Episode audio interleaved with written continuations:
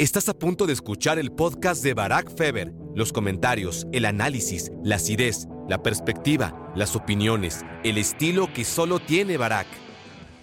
Hola, hola, hola. Bienvenidos a Me Quiero Volver Chango. Gracias por hacerme su cómplice para matar el tiempo.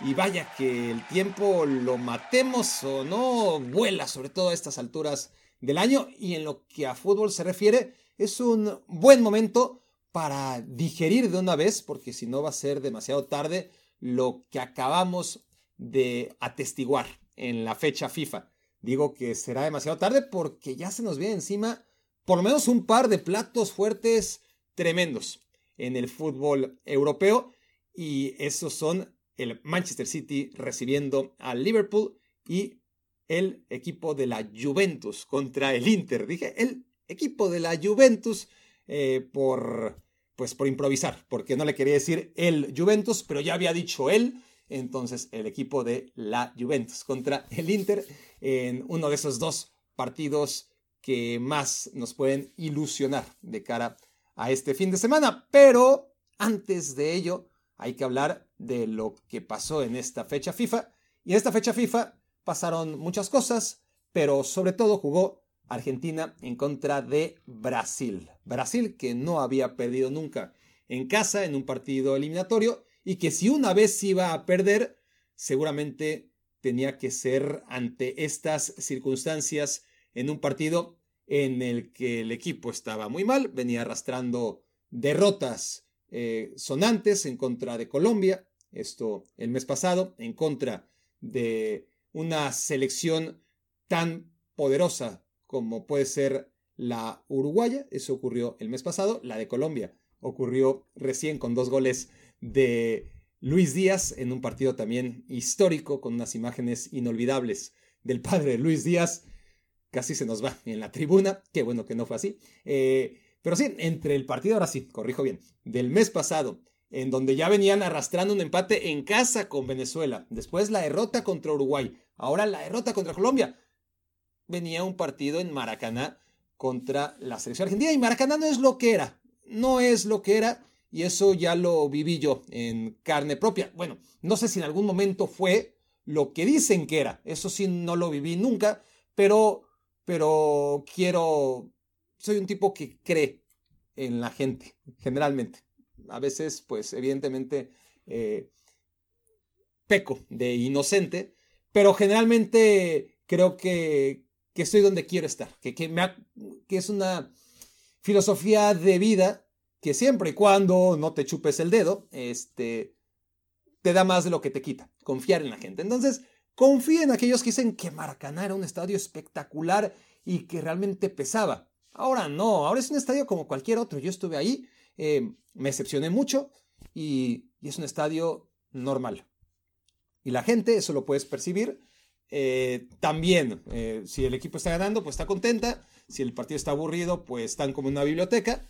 Y si el partido está complicado, pues se van. Em, esa es la naturaleza en general de, los estadios de, fútbol. Hay excepciones, por supuesto, pero por lo general em, hay menos violencia. Y miren que, ahora es el peor momento para decirlo, después de las imágenes que vimos en, el, eh, en los momentos previos al Brasil-Argentina, pero en general se vive menos violencia en las tribunas de la mano de que los accesos a los estadios son más caros y sin que la capacidad socioeconómica determine eh, la capacidad eh, violenta que tiene el ser humano eh, de manera natural y, y descerebrada, pues ustedes me entienden. claramente el subir los precios a las entradas ha hecho que mucha gente que armaba líos en las tribunas, pues ahora lo tenga más complicado.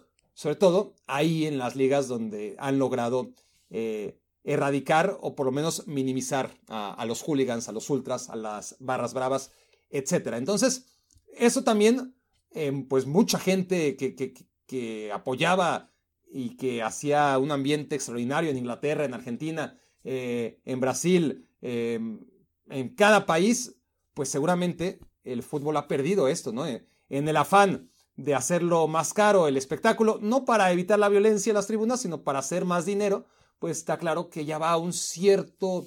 Eh, lo, lo, viví en el Brasil contra Alemania, por ejemplo, ¿no? Eh, los boletos estaban carísimos. ¿Quién iba realmente? ¿Qué porcentaje de la población brasileña estaba representada en el estadio del Atlético Mineiro cuando enfrentaron a Alemania en semifinales del Mundial de 2014?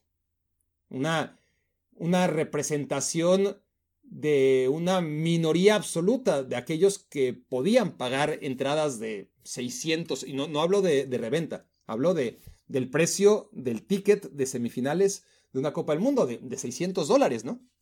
Entonces, em, el tema es ese, que, que, ya los estadios, la mayoría de ellos, eh, no son lo que eran, empezando por Maracaná. Entonces, era el momento para aprovecharlo. La selección brasileña, como les digo, con todas estas, eh, eh, con todos estos descalabros acumulados, sin una guía, sin una guía en el terreno de juego ni fuera de este.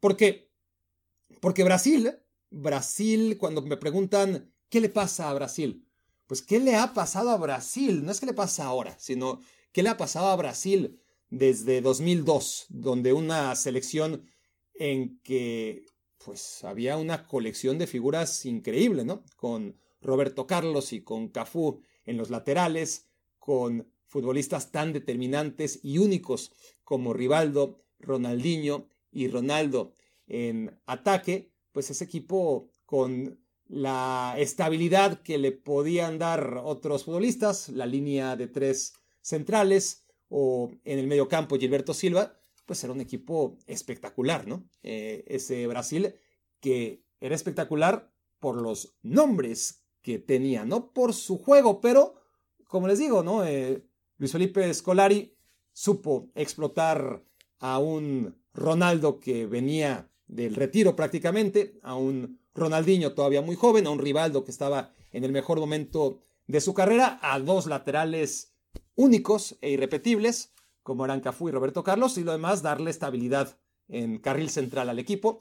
Y Brasil, por última vez, ganó una Copa del Mundo. Y no solamente por última vez ganó una Copa del Mundo, por última vez se acercó a ganar una Copa del Mundo. Desde entonces ha perdido en cuartos de final siempre. Salvo en Brasil 2014, que créanme, hubiera deseado perder en cuartos de final contra Colombia fue, sí, fue contra Chile en octavos, si no me equivoco, contra Colombia en cuartos, cuando se lesiona Neymar, y en semifinales eh, contra Alemania. Claro, de haber sabido, perdían en octavos contra Chile, por vergonzoso que hubiera sido caer en esos penales, o contra Colombia en cuartos, y, y se hubieran evitado la pena de penas. Los siete goles que se tuvieron que comer de Alemania, cinco en apenas veintitantos minutos, en lo que pudo haber sido todavía peor. Peor, imagínense, con 1-7. Pero bueno, eh, después de eso, Brasil volvió a lo suyo, que es quedar en cuartos de final sistemáticamente. No importa si es Bélgica o si es Croacia o si es Países Bajos, cualquier equipo europeo, no voy a decir de medio pelo, pero tampoco tiene que ser un equipo espectacular. Cualquier equipo europeo como los que suelen eliminar a Brasil, llámese Croacia, llámese Bélgica, llámese Países Bajos, es suficiente ante esta realidad que tiene ya de por sí la selección brasileña. Ahora, hablemos del talento que ha sido capaz de generar Brasil. Tú ves la alineación de Brasil en contra de Argentina y te das cuenta que hay buenos futbolistas. Claro que hay buenos futbolistas. Eh, Alison Becker, para mí, ahora mismo, es el mejor portero del mundo. Eh, Jan Oblak lo fue durante mucho tiempo. Creo que ahora no está en su mejor momento, sigue siendo muy bueno. Marc-André Ter Stegen siempre me encantó. Creo que no está al nivel ahora mismo de Alison Becker. Courtois está fuera de discusión ahora mismo porque está lesionado, pero, pero sí podríamos respetarle su lugar, ¿no? Como, como mejor portero del mundo hasta que demuestre lo contrario. Pero hoy por hoy, si me dices, elige un portero en la lucha contra los aliens para salvar el mundo, escojo a Alison Becker. Entonces hasta ahí está muy bien la selección brasileña. Pero ya, después de la portería, olvídense, eh, comparen lo que es Brasil ahora mismo y lo que fue históricamente. A ver, centrales tiene buenos centrales, ¿no? Porque tiene a Magaláes, eh, que está bien en el Arsenal, porque tiene a Marquinhos, que pues con sus altas y bajas no deja de ser un jugador relevante en el Paris Saint Germain, porque está Bremer también, el de la Juventus, pero ninguno pondría a ninguno de estos en el top 5. Probablemente en el top 10, muy complicado, ¿no? Incluir a un jugador brasileño entre los mejores centrales. Pero sobre todo en los laterales. O sea, ¿qué me dicen de los laterales? Si hablamos de los mejores laterales de la historia, pues a lo mejor salen nueve brasileños de 10, ¿no? Maldini, Maldini, que además la mitad de su carrera fue central, un poquito menos de la mitad fue central, pero pero una buena parte de su trayectoria, sobre todo los últimos años. Pero bueno, Maldini va a pasar a la historia como uno de los mejores laterales de todos los tiempos. Pero los demás, todos brasileños, ¿no? Em, porque claro, Roberto Carlos y Cafú, los máximos estandartes. Pero en tiempos más recientes, que me dicen de Dani Alves y de Marcelo? Y en los 80, yo ya no lo vi, pero el más viejo de los que esté escuchando quizás nos pueda hablar de Junior, ¿no? Un futbolista que, que llegó al calcio creo que con la Roma, si no me equivoco, o con el Torino. Eh, pero ahí andaba, en una época en donde jugar en el calcio, en la, en la Serie A, no estaba a la altura de cualquiera. Eh, entonces Junior era uno de los grandes futbolistas de una muy buena selección de Brasil en el 82. Eso es lo que he leído. Como he leído que, eh, bueno, por supuesto, Carlos Alberto en, los, en el Mundial del 70, el capitán, una de las grandes figuras de la selección brasileña, el que levanta la Copa Jules Rimet no fue Pelé, fue Carlos Alberto. Y, luego tenemos en el Mundial del 58 y del 62 a dos que se dicen que, bueno, los, yo confío, insisto, en, la gente que, que me dice, que, que, escribe que Dialma Santos por derecha y que Nilton Santos por izquierda fueron los mejores laterales de la historia siempre hasta que llegaron los modernos, ¿no? Pero, pero fíjense, ya estamos hablando de históricos como Alma Santos, como Nilton Santos, como Carlos Alberto, como Junior, como Roberto Carlos, como Cafú, como Dani Alves, como Marcelo. Honestamente, estos ocho probablemente estén en el top ten histórico de laterales. Es increíble. Por eso que ahora mismo los laterales sean Renan Lodi, em, que no pasó nada con él en el Atlético de Madrid, o Emerson Royal, que pasó menos con él en el Barça porque no da para el nivel, da para el Betis y, gracias y, hasta ahí, porque en el Tottenham lo usan lo menos que pueden, ¿no? Y es cierto que se lesiona y, juega el del Inter, que Carlos Augusto, que está bien, está bien. Digo, nada que ver con los laterales izquierdos históricos de, Brasil, pero, pero bueno, a lo que ves que vamos línea por línea y Brasil, pues pues sí, Guimaraes, el del Newcastle, es un muy buen jugador, ni duda cabe. Em, Casemiro está lesionado. Eh, pero no tiene esos futbolistas más allá de, las lesiones de Casemiro y de. Y, ya, dejaré al final a Vinicius y a, Neymar, ¿no? Pero digamos que, que Paquetá y que Casemiro y que Gabriel Jesús, que, que venía de una lesión y, nadie esperaba, la verdad, que jugara de titular, al menos yo no la veía venir. Eh, no ayudan demasiado, ¿no? Eh, eh, el que estén lesionados. El, propio Richarlison, que no mete un gol en 100 partidos, o, que ha metido un gol en 100 partidos, ¿no?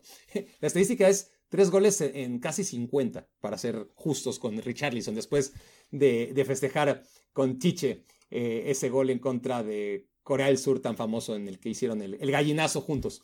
Em, desde entonces, pues sí, eh, podemos hablar de, bajas, pero que no han sido importantes tampoco para la selección brasileña. Y eso me lleva ahora sí a Vinicius. Em, la baja de Vinicius, que es un jugador que, que en Brasil no pesa. Hay que decirlo ya. No ha hecho nada con Brasil.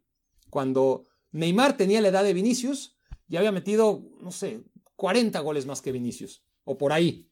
Em, y, Vinicius sigue sin hacer nada con la selección brasileña. Y cuando no está Neymar, entonces Brasil pierde a su estandarte, a su brújula y, y, a esas alturas, en cualquier otro momento de la historia de la selección brasileña, Neymar ya sería pasado, ¿no? Ya no estaría dependiendo de un futbolista que juega en Arabia Saudita y al que sacuden las lesiones y cuyo compromiso históricamente ha sido debatible. Ya habría pasado como una leyenda una leyenda menor en la historia de la selección brasileña, más allá de que es el máximo goleador de, la historia de, la selección brasileña, que, que, no es poco, pues al final se ha tenido que comer todos estos fracasos que ya enlistaba, ¿no? En los minutos anteriores. Entonces, con todo, Neymar es un jugador que a su edad y, sin ser lo que llegó a ser, y mucho menos lo que se pensaba debió llegar a ser, es un jugador que, no está ahí. Y la 10 ahora a quién se la damos, ¿no? Híjole, pues vamos a dársela a Rodrigo. Rodrigo es un buen jugador. Rodrigo podría llenar la 10 de Brasil en 2, 3, 4, 5 años, no sé, vamos a ver cómo le va, pero ahorita es demasiado pronto, ¿no? Eh, no la llena, ni, ni, ni, el 1, olvídate del 0 al lado. Eh, eh, y es lo que tiene Brasil, buenos jugadores como Rodrigo, como Martinelli, que, que si hablas de las figuras del Arsenal, pues a lo mejor te salen cinco nombres antes de Martinelli, ¿no? Bukayo Saka, eh, Odegaard, después tienes que hablar de la llegada de Declan Rice, em, algunos dirán que, que, en defensa, ¿no? Eh, el propio Saliba o hasta Gabriel Magaláes son los futbolistas más determinantes de este equipo. Y luego, pues ahí, entre ellos Ben White, Martinelli, que, que no le quiero quitar en mérito a, lo que ves que no es la gran figura del Arsenal. Es un jugador importante eh, y muy eh, y que aporta mucho en, materia de goles y asistencias en el Arsenal, pero históricamente esto no debería ser suficiente para ser eh, referente o titular ¿no? en la selección brasileña, que, luego tiene a Rafinha, que, que hasta el, el, último mundial era, híjole, ¿a, quién meten entre Rafinha y Anthony, ¿no? Y no es que Rafinha le haya ganado la carrera a Anthony, sino que Anthony, pues con todos los problemas en los que se ha metido y, sin dar para nada eh, una posible justificación durante todo este tiempo para saber por qué pagó tanto el Manchester United, más allá de lo que vimos todos en el Ajax, pero pues ya sabemos lo que es la Eredivisie, ¿no? Eh, entonces, en esa carrera con Rafinha, pues Rafinha ganó, pero no por méritos, sino por deméritos de, de Anthony. Y Rafinha es un gran jugador, es tremendo, es rápido, es hábil, tiene visión, pero no es consistente y, y, falla muchos goles y, también me parece poquito si lo comparamos con los grandes jugadores en la historia de Brasil. Y, todo esto nos lleva a que no hay un entrenador, ¿no? Eh, porque, pues, porque ya todo el mundo sabe que, va a llegar Ancelotti y entonces, pues mientras vamos a dárselo al entrenador del Fluminense, ¿no? Y, vaya que, se lo dieron a un técnico capaz, eh, no se lo dieron cuando el Fluminense ganó la Copa Libertadores se lo encargaron antes y, después en este trabajo en el que ha tenido que compartir sus labores de entrenador de la selección nacional y técnico del Fluminense, pues hizo campeón de la Copa Libertadores por primera vez en la historia al Fluminense, pero en la selección brasileña es otra cosa y Brasil jugaba contra Argentina, jugaba con mucha presión encima, con muchas lesiones, con muchas derrotas y Argentina, por el otro lado, pues venía relajada. Venía de perder contra Uruguay y yo creo que eso la hacía todavía más peligrosa, ¿no? Eh, no es que Uruguay eh, no hubiera sido una derrota que, que, les hiriera, pero por eso mismo, ¿no? Porque, porque Argentina llegó a Brasil, no voy a decir sin nada que perder, pero si Argentina perdía, aún acumulándolo, porque ya seguro eh, habría dudas, ¿no? perdieron contra Uruguay en casa, perdieron contra Brasil de visita, eh, qué le está pasando a Argentina y, claro que habría ruido, no habría sido lo ideal y además perder contra Brasil siempre es particularmente doloroso para Argentina. Obviando todo esto, es que la presión la tenía Brasil porque era el que jugaba en casa, el que venía perdiendo, el que viene, eh, uno es campeón del mundo y otro no puede pasar de cuartos de final, eh, le ganó la Copa América recientemente en Maracaná, además a Brasil le quedaba todavía el argumento, el matiz de, bueno, nos ganaron en Maracaná, pero a puerta cerrada, ¿no? En la final de la Copa América por la pandemia no era lo mismo. Em, tenían varios partidos inconclusos, parecía que este tercero iba por la misma dirección. Eh, el partido que debió jugarse y que se jugó solamente seis minutos en la eliminatoria pasada, increíble, ¿no? Eh, un tema de esas cosas que solo pasan en, en Sudamérica. Eh, de verdad, es tremendo, ¿no? ¿Se, acuerdan, ¿no? De las imágenes de, del, pues de la autoridad brasileña que, llegó a medio partido a decir, no pueden jugar, no pueden jugar porque no, este, no cumplieron las normativas del COVID. Este, se saltaron ciertos jugadores argentinos la normativa del COVID que, que se larguen de aquí. y no se llevó a cabo de una manera increíble ese partido. Pero, pero entonces ya había varias frustraciones en el camino y, y más allá de las que siempre envuelven a un Brasil contra Argentina, pues será el, la oportunidad, ¿no? Para Brasil era una necesidad ganar y para Argentina una oportunidad después de haber ganado ya la final de la Copa América puerta cerrada, después de que viajaron en vano para jugar ese partido que a los minutos 6, que al minuto 6 se interrumpió, pues tenían esta oportunidad de hundir más a la selección brasileña y lo hicieron. Lo hicieron en un partido en el que ya sabía de antemano, yo creo que cualquiera de nosotros, que no iba a ser espectacular, que no iba a ser de muchos goles, que, no iba a ser bonito, iba a ser lo que fue, muy intenso, muy peleado, muy cortado.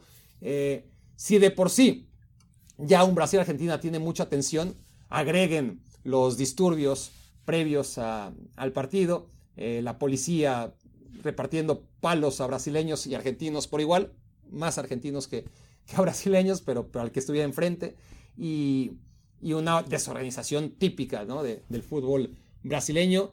Y, todo esto, pues lejos de, hacer que, el ambiente se relajara en torno al Brasil-Argentina en la cancha, pues no, los brasileños estaban enojados, no entendían por qué tenían que esperar a los argentinos, por qué se habían ido, eh, no fueron para nada empáticos con la situación argentina, por eso entendemos, ¿no? Este, los dimes y diretes eh, entre De Paul y compañía, sobre todo Rodrigo y, Messi, Messi muy enojado con Rodrigo, y, bueno, empezó el partido y ríspido, trabado, faltas, eh, muy poco agradable, un partido que debió quedar 0-0, eh, en el que Brasil fue más que Argentina, muy poquito más, muy poquito más, pero, pero sí tuvo ritmo alto y, lo vi bien, es decir, con, con una buena actitud, más allá de todos los problemas eh, que tiene el equipo y, de todas las, lesiones. No hizo un partido eh, para ganar, eh, no generó muchas ocasiones de gol, pero sí era más que Argentina. Em, pero el gol lo mete Argentina y, también vale ¿no? en tiros de esquina. Y, y, además el remate es formidable de Otamendi. Para todos los que seguimos preguntándonos por qué Otamendi sigue ahí, pues, pues está ahí porque, porque bueno, este, más allá de que quedó retratado en contra de Uruguay en ese gol de Darwin Núñez, eh, que le gana en velocidad, cuando Núñez de por sí ya estaba cansado, también ya no podía eh, con el bofe, eh, pero, pero vaya manera de rematar, ¿no? De, Nicolás Otamendi para el 1-0. y a partir de ahí, pues sí, Argentina casi hasta tranquilo, ¿no? Brasil se cayó y, luego expulsan a Jolinton, lo hace todavía más fácil, una expulsión mm, este, muy dudosa, pero, pero bueno, Argentina gana con autoridad y gana sin Lionel Messi. Eso es lo más destacado de, de todo el análisis, ¿no? Gana sin Lionel Messi, muy entre comillas. Cuando digo que, gana sin Lionel Messi, es consciente que estuvo ahí en la cancha, consciente que estuvo 70 y muchos minutos en el terreno de juego, pero que está mermado, pero que también lo necesita la selección argentina. Necesita a la figura de Messi para aferrarse. Y si es el Messi que vimos el año pasado en Qatar, formidable, ¿no? Te, te, salva la vida, tienes todo el paquete. Y si no, por lo menos está ahí que, necesita la selección argentina esa referencia.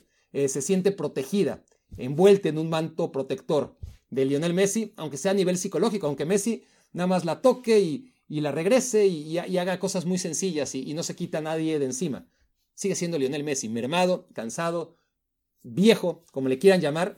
Eh, Lionel Messi sigue condicionando a los rivales, en parte, ¿no? Siempre te libera, los otros 10 se liberan una vez que, que Lionel Messi pues es prioridad en, el, en la estructura defensiva del equipo rival, eso te genera siempre.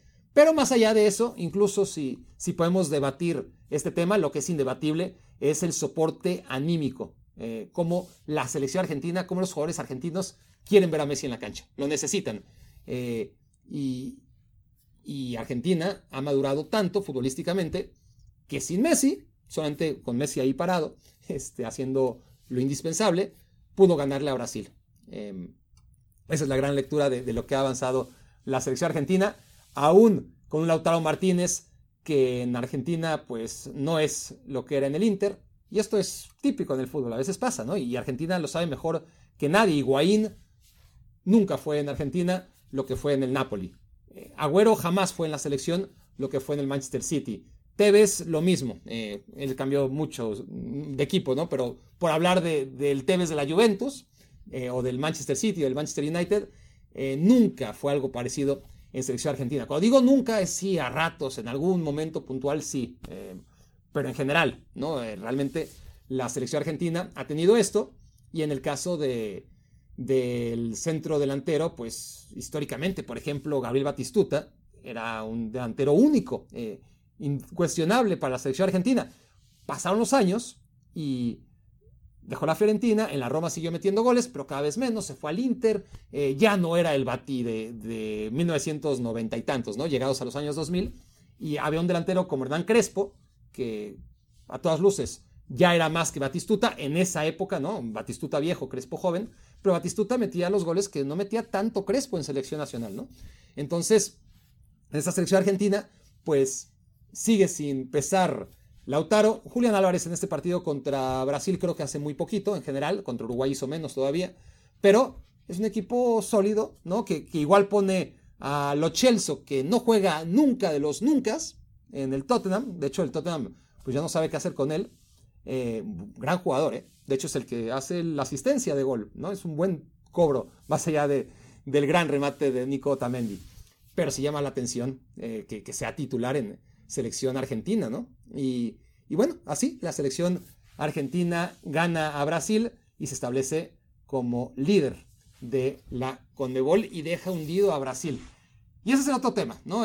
Brasil perdió dos puntos en casa contra Venezuela, luego perdió en contra de Uruguay, luego perdió en contra de Colombia, luego perdió en contra de Argentina. Y no pasa nada, es decir, no pasa nada en términos prácticos de que Brasil sigue y seguirá en puestos para ir a la Copa del Mundo, porque ya pasó además lo peor, se entiende, ¿no? Eh, nadie hubiera pensado que, iba a perder dos puntos en casa contra Venezuela, entonces eh, digamos que no se puede subestimar ninguno de los partidos que, que falta mucho de aquí a que se reanude otra vez la actividad rumbo a la eliminatoria y van a pasar muchas cosas y, ya va a haber un técnico distinto, etc. Pero el tema sigue siendo que, que en otro momento de la historia por lo por el morbo ahora mismo estaremos diciendo, mira, ya se cumplió la tercera parte de la eliminatoria. Son en total 18 partidos y se han jugado 6.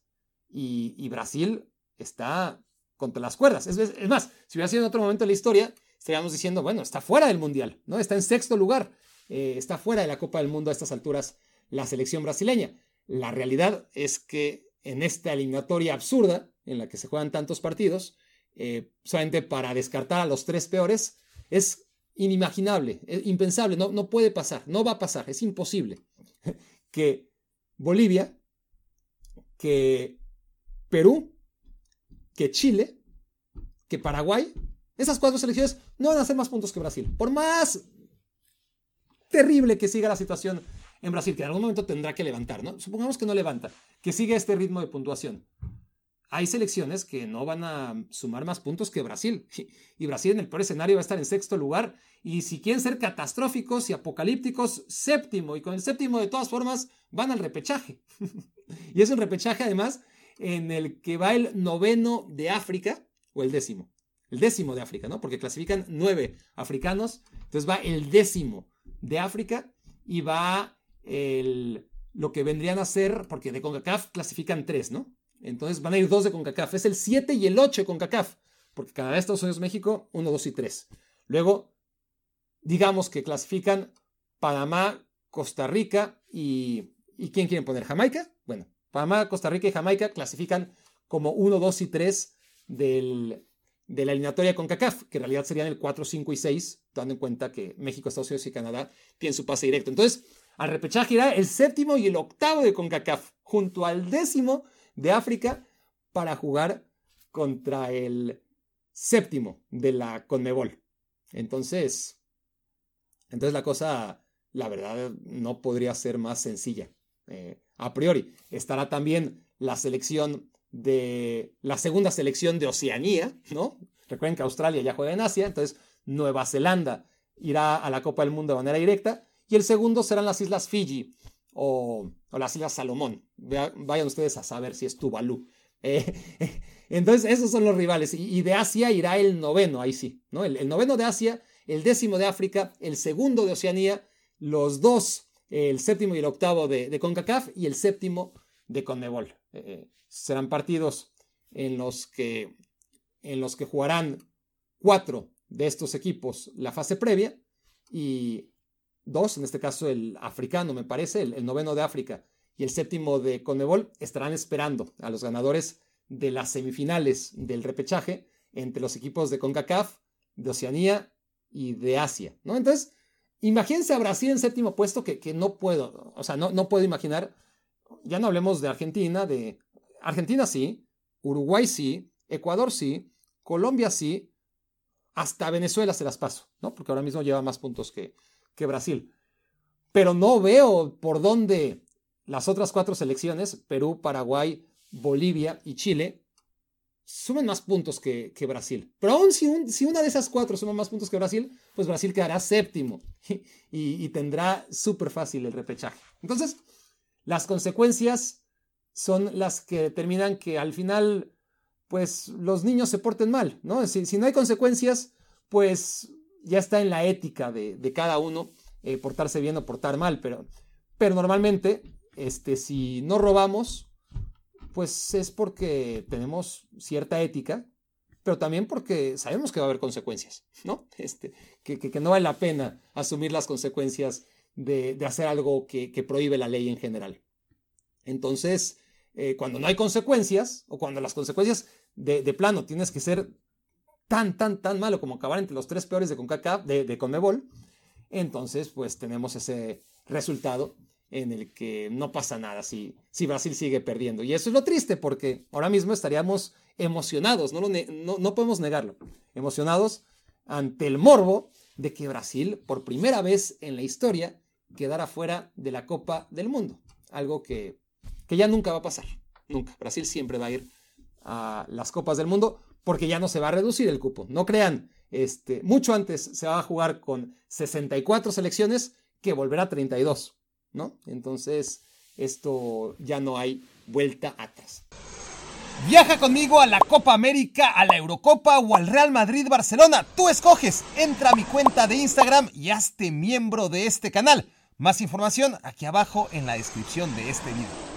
Bueno, antes de arrancar con el segundo tema que tiene que ver con selección mexicana y su partido en contra de Honduras, porque hay gente que está muy enojada al respecto vamos a hablar con un chango hermano, el chango hermano del día en esta eh, iniciativa que tenemos de reunir a Me Quiero Volver Changuistas en Instagram. Si no lo han hecho, métanse a mi cuenta de Instagram, háganse miembros como Alejandro, Alejandro Pérez, que nos visita hoy desde Pachuca. Alejandro, saludos, gracias por estar aquí. Y si quieres brevemente explicarle a todos lo que yo me he cansado de explicarles, eh, de qué se trata esto y bueno, dinos si, si te gusta o no te gusta, si, si te ha parecido buena idea hacerte chango hermano, fundador o no. Hola Barack, también un saludo a toda la comunidad de mi equipo Chango. Sí, claro, como tú lo comentas, como lo has venido comentando a través de todos tus videos, de tus podcasts, es algo muy sencillo, es algo muy fácil. Como delata con eso. Me imagino, sí, claro, me imagino que muchos vamos empezando, y muchos vamos viendo y vemos tus videos y vemos a través de de tu grupo, ¿no? Y como dices, te metes a Instagram, le das, le das comprar y, y, más que nosotros, los que vamos empezando y somos fundadores, que somos los primeros 500 o 700, creo que ya, ya van. Estamos arriba. Ese, sí, claro, ese gran precio de 21 pesos, créeme que a muchos, muchos no pudimos dejar pasar esa oportunidad y la tomamos. Entonces te metes a tu grupo de Instagram, le das pagar y con eso tenemos. Es algo muy sencillo. Gracias, gracias Alejandro por, por estar ahí. Y bueno, el tema es que compitan todas las semanas y que se ganen premios todas las semanas. Eh, y además de esos premios cada semana que consisten en tarjetas de regalo, en Spotify, en Amazon, en, en, lo que ustedes quieran, la idea es recopilar el dinero suficiente para poder hacer el viaje, el viaje final que va a ser a la Eurocopa o a la Copa América o al Barcelona Real Madrid. Y hay dos lugares para el ganador de estas quinielas y también por la vía del sorteo para uno más. Entre aquellos que no logren ganar tendrán una segunda oportunidad y, ya veremos si Alejandro es uno de ellos. Pero bueno, Alejandro, eh, ya que andas por aquí, eh, no sé si te gustaría aportarle algo a la comunidad, alguna reflexión, alguna pregunta. El podcast de Me Quiero Ver Chango es todo tuyo durante los siguientes dos minutos. Sí, claro, te tengo una pregunta. Eh, a través del el año que pasó de la temporada, estuviste diciendo que tu equipo era el Napoli, que era el equipo que te gustaba ver, que no te perdías ni un partido y era el equipo a seguir. Y a través de también esta temporada has dicho que te, has quedado huérfano, te has quedado huérfano de un equipo. Vamos ya casi a mitad de temporada y sigues sin encontrar un equipo. Sigo sin encontrar un equipo y, no creo ya a estas alturas que, que le encuentre. A ver, hay muchos. Este, es como cuando, sales con, varias chicas, ¿no? Y, y, sabes que ninguna es la indicada. Este, todas se quedan cortas respecto a lo que fue el Napoli la temporada pasada. Mis chicas consentidas este, son pues el Arsenal de Arteta, el Brighton de, de Servi, no son lo mismo, es, es diferente. Aunque sea diferente, el, Newcastle también de, de Di o, o, el Liverpool de, de Jurgen Klopp, por hablar de equipos Premier League, el mismo Inter de, de Inzaghi me gusta. Es decir, hay muchos equipos que me gustan, pero así como dices que, que a mí me apasionen y que me hagan levantarme, jueguen contra quien jueguen, a la hora la que sea, para, para disfrutar nada más por verlos, pues no, no, no, no hay nada parecido al Napoli de la temporada pasada. Quizás, ¿sabes quién?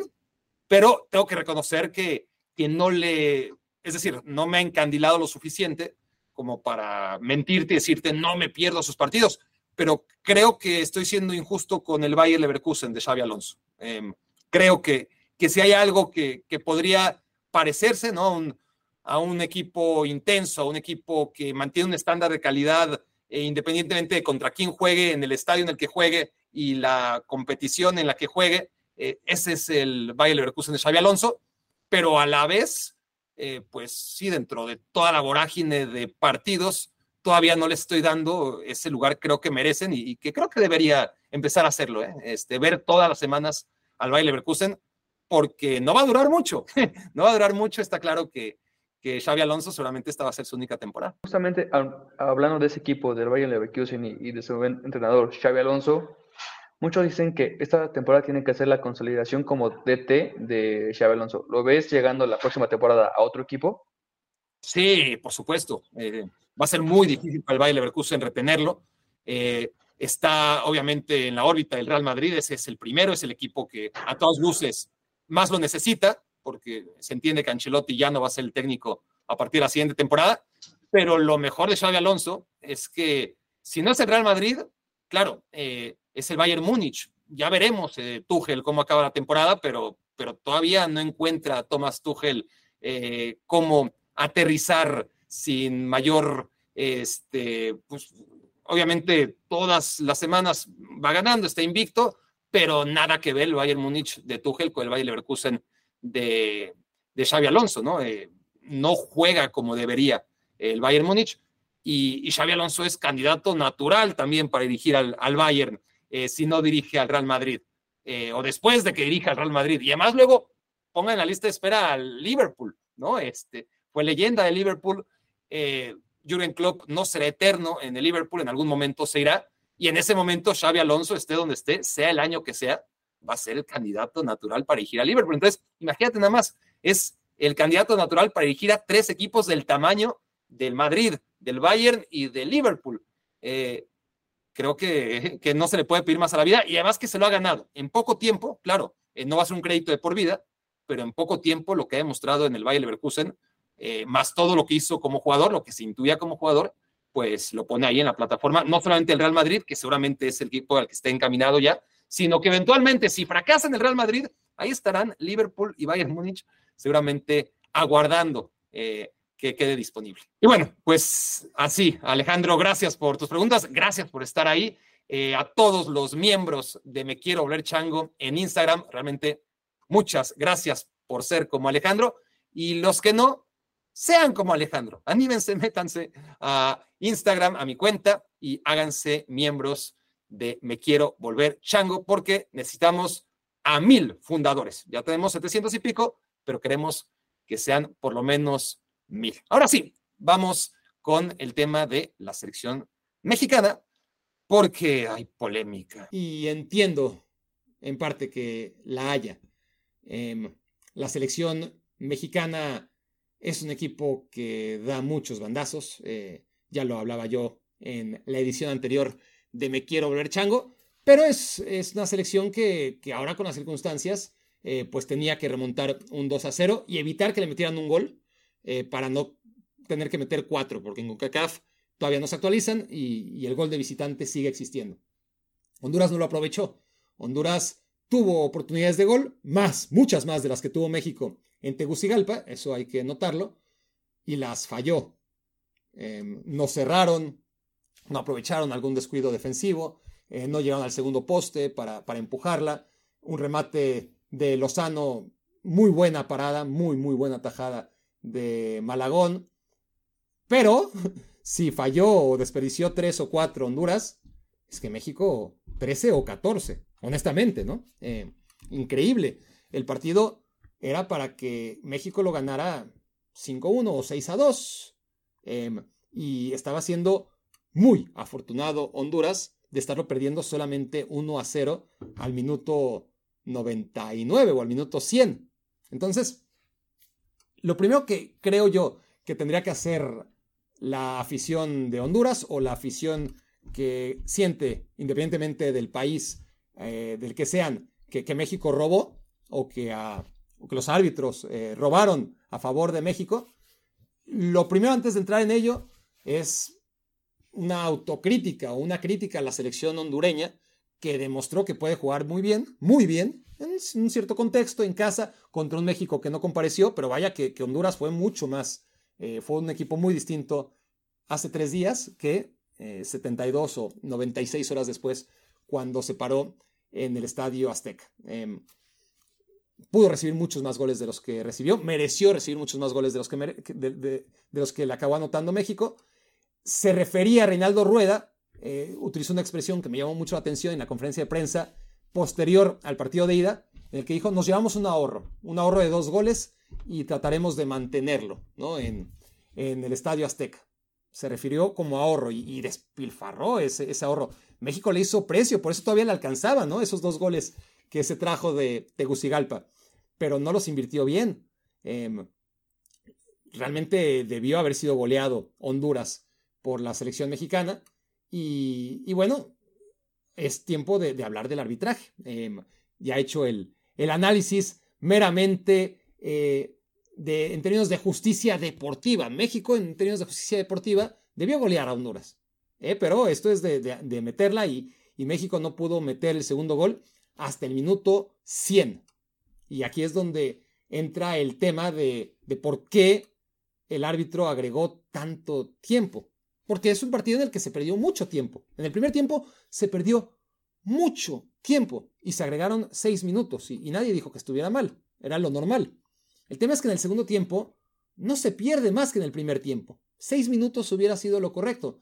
Nadie hubiera reclamado seis minutos. Eh, a ver, habrá quien diga, mira, Barak, si el primer tiempo se perdieron seis minutos, en el segundo tiempo se perdió la misma cantidad de, tiempo que en el primero, más los cambios que no hubo en el primer tiempo, pues ahí tienes los nueve minutos. Seguramente esa sería la explicación del árbitro si le preguntáramos, ¿no? Si, si tuviera la desfachatez de, de, respondernos ahora mismo en exclusiva para Me Quiero Volver Chango. No lo voy a intentar porque no creo que nos levante el teléfono, ni, ni tampoco tengo su contacto. Eh, ni sé cómo se llama, para acabar pronto, y hasta tengo dudas de su nacionalidad. El tema es que este árbitro agrega nueve minutos y, eso es lo que a mí me parece que está mal. Yo creo que seis, siete si quieres, ¿no? Eh, debió ser lo suficiente. Ahora, el que después de los nueve minutos agregara dos más, me parece natural. Me parece completamente natural por todo el tiempo que se perdió en esos minutos, ¿no? Eh, en esos nueve minutos de compensación, Honduras siguió perdiendo tiempo y, y, y al final agregar dos minutos más sobre esos nueve agregados me parece algo totalmente entendible. No así, insisto, los nueve minutos que quizás al minuto 97 debió haberse pitado el final del partido y ya no hubiera tenido esa última opción que por fin aprovecha México, ¿no? El de rebote, ¿no? Este, el, el centro que, que, rechaza Honduras, que, que, le cae este, un nuevo centro, porque le cae, ¿no? Este, le rebota prácticamente a Chaquito Jiménez y ahí aparece de lleno. Edson Álvarez, uno de muchos disparos, es que es increíble además, ¿no? Quienes más dispararon fueron César Montes y Edson Álvarez. Eh, te habla de todo el caos que fue la selección mexicana y, y cómo al final fue a base de, sí, de, de, amor propio, eso no se les puede negar, y de, y de seguir intentándolo, intentándolo hasta que lo consiguieron. Quizás más allá de lo que debió haberles dado el árbitro. Em, luego en los tiempos extra no pasó nada. Ese es otro tema, ¿no? Hay mucha gente que dice deberían de eliminar los tiempos extra. Y es una realidad que, la gran mayoría de los partidos em, que se dan a tiempo extra, pues nos dan 30 minutos de agonía, sobre todo al espectador, en los que no pasa nada, los equipos no quieren jugar, y, así sea un México contra Honduras, donde México venía siendo muy superior, pues ya México dejó de tener oportunidades, como que eh, supo que iba a ganar los penales y, no quiso arriesgarse. Eh, y, esto lo vemos casi siempre. Eh, yo sigo pensando que se tiene que jugar la prórroga. Entiendo que, que en estos calendarios terribles em, debería evitarse para el futbolista, ¿no? Porque, porque es sobrecarga de partidos y de minutos. Pero a la vez cuando hay tanto en juego, aquí no hay tanto, tanto, tanto en juego. Sí era un pase directo a la Copa América, Nations League, pero hay partidos, eh, ¿no? En Copas del Mundo, en Champions League, en donde Champions League es más difícil que sean a penales porque, porque son partidos a ida y vuelta. Y a pesar de que quitaron los goles de visitante, que yo creo que eso iba a tener como consecuencia un montón de definiciones del tiro penal, no ha pasado, pero, pero ya pasará. Eh, pero bueno, en general, los partidos que se van a, a penales directo, eh, y que no pasan por tiempo extra, siempre dejan la sensación de, bueno, hubieran dado por el beneficio de la duda a ver si uno de los dos equipos puede ser superior al, puede ser superior al otro eh, en algo más futbolero que, los penales. Los penales yo los defiendo, no creo que sean un volado, este, son muy, si hablamos de las cuatro dimensiones del fútbol, las cuatro están muy metidas en los penales. La anímica, claro, ¿no? Todo es, o la gran eh, ventaja que puede sacar en los penales es estar fuerte mentalmente. Entonces, anímico, sí. La otra dimensión del juego es la física y también eh, menos, obviamente, pero, pero tienes que estar bien, tienes que estar entero para tirar un penal. La táctica, cada vez más, ¿no? Los porteros tienen estudiado hacia dónde van los disparos y, hay tantas historias, ¿no? De, porteros que, que salvan eh, la tanda por el acordeón o por robarse el acordeón del portero rival. Y eso es táctica, ¿no? A final de cuentas. Entonces, la dimensión física, la anímica y la táctica están metidas en, los tiros penales y por supuesto la técnica, ¿no? Este que al final es la que mueve el fútbol, es un gesto técnico, el poder pegarle bien a la pelota y, y convertir un penal. Desde ese punto de vista, no quiero que se me malentienda, ¿no? Estoy dando por, dejando bien claro eh, por delante mi argumento de que tirar penales es fútbol, pero no es fútbol, ¿no? O sea, balón en juego, 11 eh, contra 11, em, no partirlo en tú contra mí y, después yo contra ti, sino en todo momento, ¿no? un balón en juego y en el que no se puede dividir, yo ataco y tú paras tú atacas y yo paro. No, en todo momento tú estás defendiendo y yo estoy atacando, pero a la hora de defender ya estás atacando tú también. Entonces, eso es fútbol y los penales no te dan eso, pero a la vez, insisto, son una hueva. Entonces no sé qué hacer, no, no, tengo una postura clara sobre, sobre los penales. Por mucho tiempo, los penales son un invento nuevo, ¿no? Relativamente nuevo. Este. Antes de los años 70 no había tiros penales. Eh, no, había desempates y, se las arreglaban con un sorteo o con un tercer partido, pero, pero las definiciones por tiros penales, pues dije los 70, pero prácticamente parece mentira, pero hasta los 80 empiezan a, popularizarse, ¿no? Eh, tanto antes, final de Copa Libertadores, ni siquiera había gol, este, olvídense el gol de visitante, era ridículo, ¿no? Era un partido en un, en un país, otro partido en otro país, estoy hablando de la final de la Copa Libertadores, y ni siquiera había marcador global. Si un equipo ganaba uno y el otro ganaba otro, jugaban un tercer partido. Eh, y luego sí metieron lo de los goles globales, pero de todas formas, si había un empate global, se jugaba un tercer partido. Y, encontraron en los penales pues algo mucho más práctico y, mucho más futbolero que un, una, eh, que un volado, que, que lanzar una moneda, o que ahora mismo imposible, ¿no? Encontrar en el calendario que se vuelvan a enfrentar los equipos porque empataron. Entonces, entiendo que los penales es un mal menor, pero, pero siguen sin gustarme y los tiempos extra pues cada vez son más de hueva porque no resuelven nada. Yo creo que lo que haría yo, honestamente, es llamar a los capitanes, a los entrenadores, y decir, a ver, el árbitro, ¿no? No, no se hagan pendejos. ¿Quieren jugar tiempos extra o quieren irse directo a los penales? Si uno de los implicados dice, quiero jugar tiempo extra, se juegan los tiempos extra. Pero si por mutuo acuerdo, no sean cínicos, o sea, ya, este, quieren jugar los penales directamente, ¿para qué nos hacen perder el tiempo a todos? Decidan ya, desde ese momento, irse directamente a los penales. Claro que estaría el tema del qué dirán y, y mucho solamente por ir ahí, ¿no? Este, de sacando pecho y, haciéndose los, los machos, dirán, no, no, no, jugamos tiempo extra, cuando por dentro estarán diciendo, no, eh, queremos tirar penales. Hablando de machos, fíjense, eh, hablaba yo del, tema de, Brasil-Argentina y se me olvidaba hablar de algo que es la noticia hoy mismo, ¿no? Eh, que es lo de Lionel Scaloni. Entonces, déjenme hacer aquí un paréntesis porque ya se me estaba olvidando y ya, ya recuperaré para acabar con el tema de, del partido entre Honduras y México. Pero, pero ¿qué le pasa a Scaloni? ¿No? Este, y, digo que, me acordó, me recordó esto de, los técnicos que hipotéticamente se harían los, los valientes, em, diciendo, no, vamos a jugar tiempo extra, en lugar de aceptar que lo que quieren es tirar penales. Me acordé de, Lionel Scaloni en una conferencia de prensa después de ganarle a, Brasil, partido histórico, poniendo en duda su continuidad, diciendo que está cansado. Y y a ver, habría que conocer el estado de salud de Scaloni. Eh, no dijo que estuviera enfermo. Eh, mentalmente, pues sí, también este, creo que la sociedad tiende a ser cada vez más empática con aquellos que, que están cansados mentalmente. Ya no hablemos eh, deprimidos o, o, con temas de salud mental, ¿no? O simple agotamiento mental, como el que argumenta Lionel Scaloni. Pero es que es muy difícil de entender, ¿no?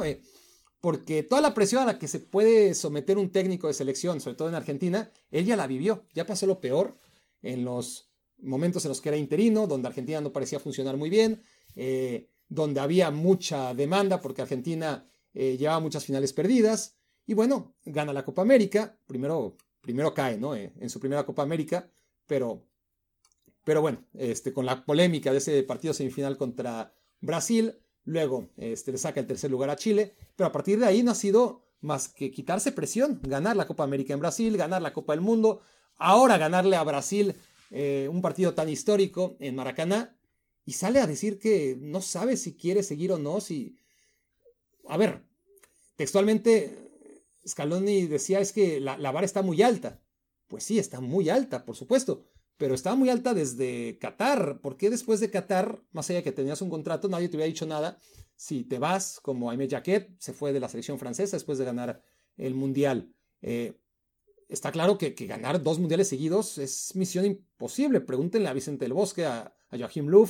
Estuvo muy cerca Didier Deschamps, eh, pero no, no lo, no lo consiguió. Estuvo muy cerca y, y, el único que lo ha hecho en la historia es Vittorio Pozzo. Y tenemos que irnos al al Mundial del 38, ¿no? La sección italiana con Vittorio Pozzo en el 34 y en el 38, un mismo técnico ganó la Copa del Mundo. Pero nadie lo ha logrado.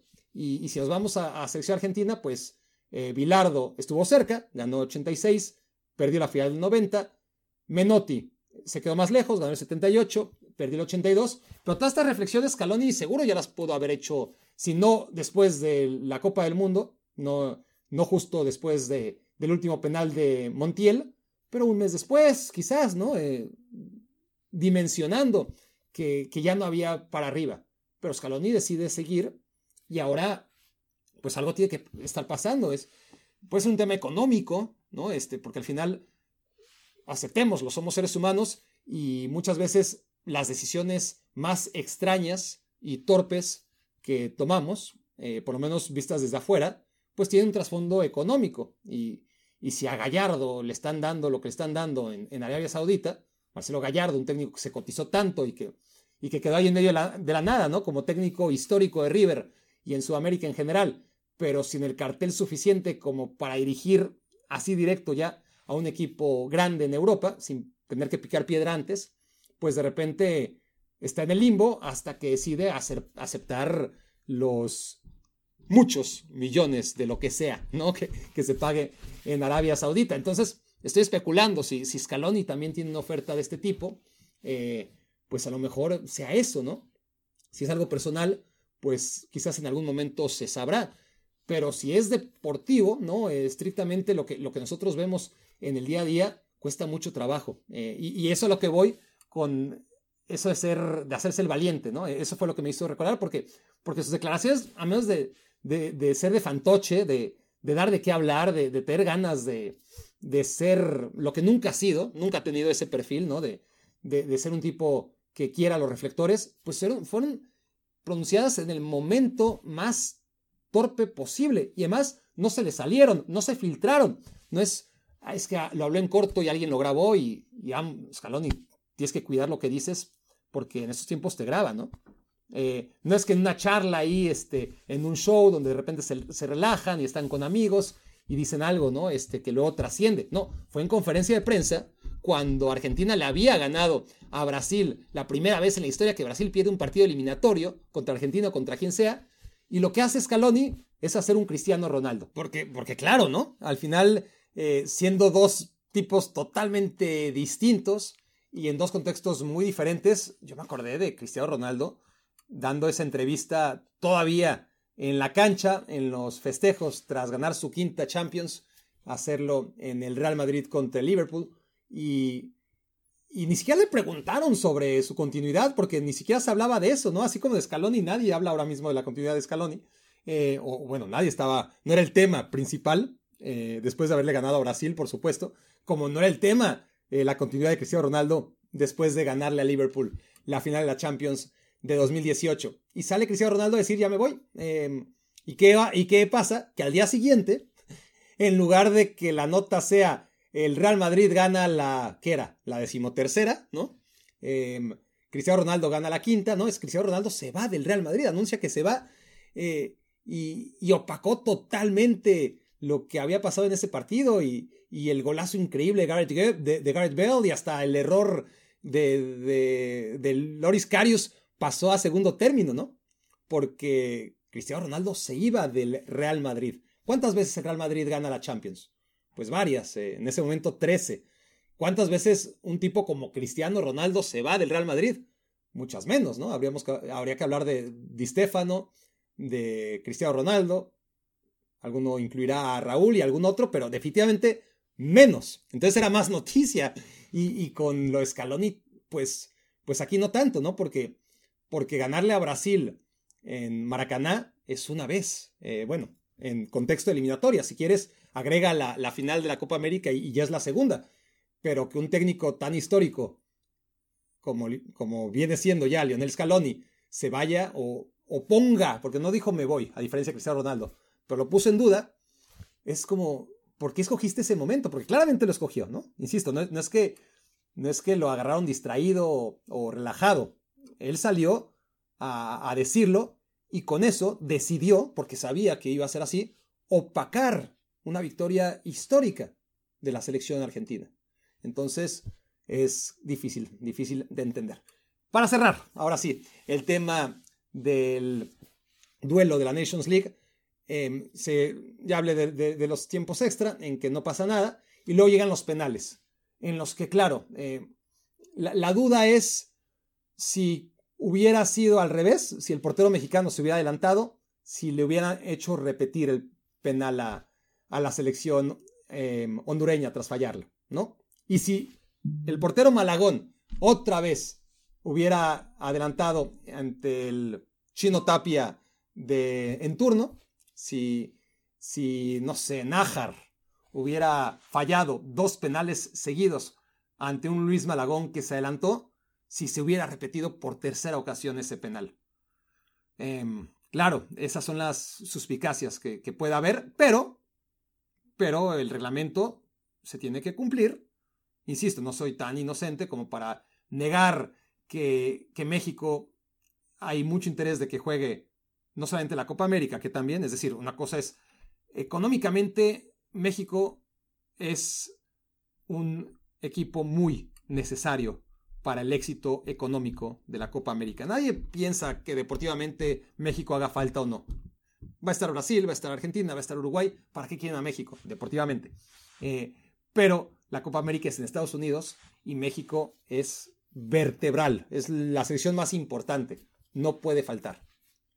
Y a Nations League, pues también eh, quizás haya menores intereses que en una Copa América, pero también hay intereses económicos muy importantes y todo se basa en que esté México y que esté Estados Unidos y que choquen. Y si no van a chocar, pues por lo menos que cada quien juegue su partido previo y, no perder tanto, ¿no? Pero, pero un Final Four en el que no esté la selección mexicana, pues sería muy complicado para la organización y todo eso tiene que ver y todo eso hace que se levanten suspicacias y, y nos hacen deducir que en efecto, que si por más que marque el reglamento, que si el portero se adelanta y, no está tocando por lo menos con un pie la línea de gol, entonces se tiene que repetir cuantas veces sea necesario, ¿no? Hasta que, el, hasta, hasta que le metan gol o hasta que el portero eh, evite el gol sin, sin incumplir el reglamento. Pero bueno, esto no se va a solucionar nunca porque equipos grandes y equipos que influyen en diferentes ligas los hay en todos lados, ¿no? Y en todas las ligas, en todas las competiciones y en CONCACAF México tiene ese rol, esa es la realidad. Se podría combatir mejor, sí, para evitar suspicacias, porque, porque lo vemos en todos lados, lo vemos en la Premier League, lo vemos en la Liga Española, lo vemos en todos eh, lados. Y los equipos grandes eh, siempre está la sospecha de cuando agregan 10 minutos a un partido y está el equipo que era favorito empatando o perdiendo, pues en, lugar de, el, meme, ¿no? En lugar de levantar los 10 minutos es hasta que empate, este, hasta que empate el Real Madrid o hasta que empate eh, Liverpool o, el equipo en cuestión. Eh, y aquí es la selección mexicana. ¿Cómo se podría combatir? Pues jugando tiempo efectivo. Jugando tiempo efectivo. Em, esto yo lo vengo diciendo hace mucho tiempo y es lo primero que debería hacer. Por fin, por lo menos están preocupados. Ese ya es el primer paso. Antes les valía madre. Si, si había tiempo que se perdía y, si al final nada más agregaban tres o cuatro minutos. Ahora ya dieron un primer paso equivocado, eh, me parece que está mal dado, que es el de agregar 8, 10, 12 minutos. No, no creo que vaya por ahí, porque sigue siendo subjetivo y porque además sigues dándole alas a los conspiracionistas, ¿no? Eh, que además tienen muchos motivos. Si alguien le ha dado motivos para, para pensar mal a lo largo de la historia es la FIFA. Entonces, lo que tienes que hacer es tiempo efectivo. Y estoy proponiendo que se jueguen 90 minutos efectivos, es decir, que cada vez que salga el balón, eh, que haya una falta, se pare el tiempo. No, no estoy proponiendo eso, porque sería demasiado, sería un desgaste increíble para jugadores que por sí ya no pueden más. Em, no, lo que se tiene que hacer es entre un comité de sabios, de entrenadores, de jugadores, de, preparadores físicos, de, experimentos, viendo, eh, teniendo por computadora como muestra un millón de partidos, llegar a una conclusión de cuánto tiempo debe jugarse un partido de fútbol. Eh, si llegan a la conclusión de que son 60 minutos, pues dos tiempos de 30 minutos. Si llegan a la conclusión de 70 minutos, dos tiempos de 35 efectivos. Y así olvídate de tiempo añadido y de suspicacias, ¿no? Em, ese es uno de los temas urgentes eh, que, nos obliga a reflexionar esta fecha FIFA eh, y que no sería nada complicado hacerlo. la cosa es querer hacerlo, pero, pero ya está, tiempo efectivo de juego y, reducir los partidos a los minutos que se considere deben durar. Y, hay un montón de herramientas tecnológicas y de gente que sabe de esto para llegar a una buena conclusión.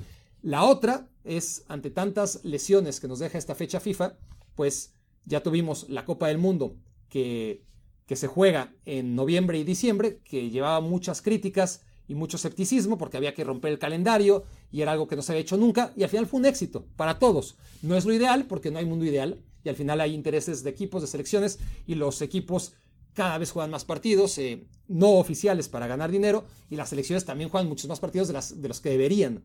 Eh.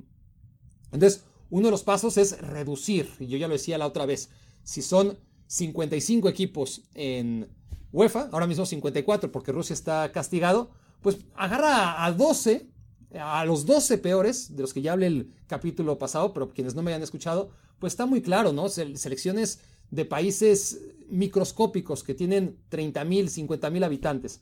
A esos enfréntalos en una eh, eliminatoria previa. Reduce eh, la cantidad de partidos que estos equipos tienen que enfrentar a, los equipos grandes.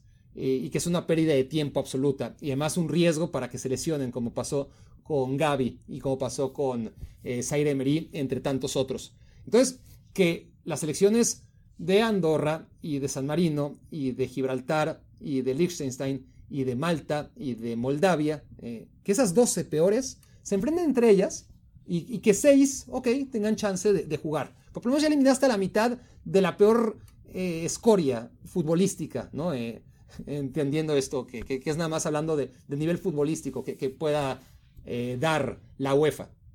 Y ya está, sepáralos, que, se ganen su, su derecho a estar entre los equipos medianos y grandes del continente. Este es un paso.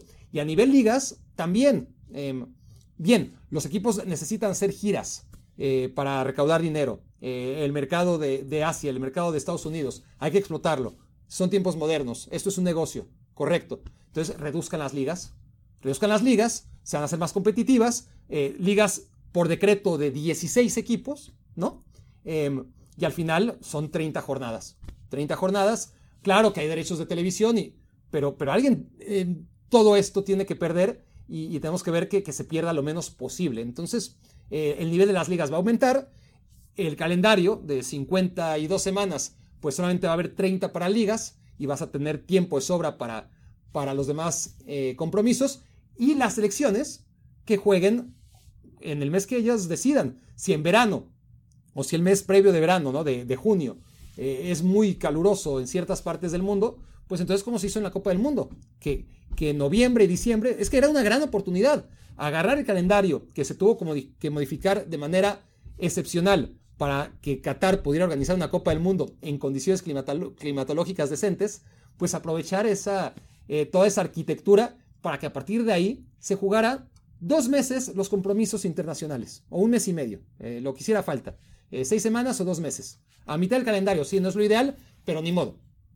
Pasó en Brasil, eh, pasó, perdón, en, Qatar y, al final tuvimos espectacular Champions League, gran definición de la Premier League, la Liga Española, normal todo, ¿no? Es decir, a, pesar de, que fue extraño. Esa sería la solución, ¿no?